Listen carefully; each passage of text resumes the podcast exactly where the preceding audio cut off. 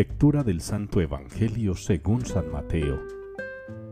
Por aquellos días Juan el Bautista se presentó en el desierto de Judea predicando, Convertíos porque está cerca el reino de los cielos. Este es el que anunció el profeta Isaías diciendo, Voz del que grita en el desierto, Preparad el camino del Señor, allanad sus senderos. Juan llevaba un vestido de piel de camello, con una correa de cuero a la cintura, y se alimentaba de saltamontes y miel silvestre. Y acudía a él toda la gente de Jerusalén, de Judea y de la comarca del Jordán. Confesaban sus pecados y él los bautizaba en el Jordán. Al ver que muchos fariseos y saduceos venían a que los bautizara, les dijo, Raza de víboras, ¿quién os ha enseñado a escapar del castigo inminente? Dad el fruto que pide la conversión, y no os hagáis ilusiones pensando, tenemos por padre a Abraham. Pues os digo que Dios es capaz de sacar hijos de Abraham de estas piedras. Ya toca el hacha la raíz de los árboles, y todo árbol que no dé buen fruto será talado y echado al fuego. Yo os bautizo con agua, para que os convirtáis. Pero el que viene detrás de mí es más fuerte que yo, y no merezco ni llevarle las sandalias. Él os bautizará con Espíritu Santo y fuego. Él tiene el bieldo en la mano, aventará su parva, reunirá su trigo en el granero y quemará la paja en una hoguera que no se apaga. Palabra del Señor. Que en sus días florezca la justicia y la paz abunde eternamente.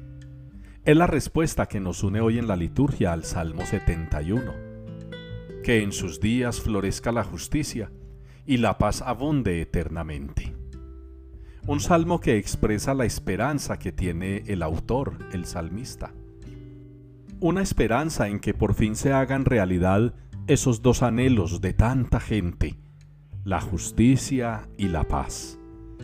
Conceptos que quizá han sido en muchas partes del mundo y en muchas épocas manipulados, mal interpretados mal entendidos, mal enseñados. La justicia y la paz nacen de un corazón bueno, de un corazón sano, de un alma y una mente puras.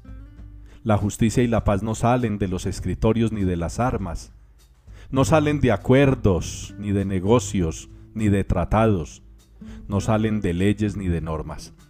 La justicia y la paz es el fruto de los corazones llenos de Dios, de Espíritu Santo, de los corazones llenos de buenos deseos y sentimientos, de los corazones que saben sentir por el otro.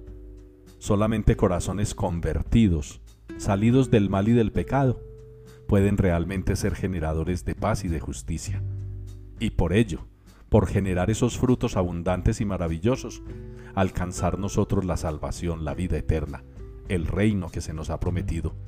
Un reino del que nos adelanta Isaías, ¿cómo puede llegar a ser de especial si lo empezáramos a trabajar desde ya en nuestro mundo?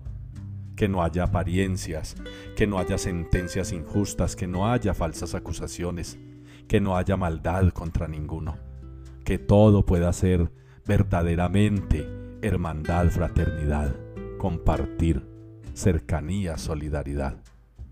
Qué bueno, mis hermanos, que nos dejemos también inundar de esos sentimientos del apóstol San Pablo. Nos invita a amarnos, a acogernos mutuamente unos a otros, a tratarnos con justicia, a sembrar en nuestras relaciones la paz.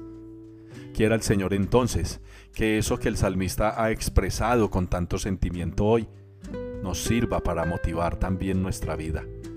Que los días del Señor sean nuestros días para que florezca la justicia y la paz abunde eternamente.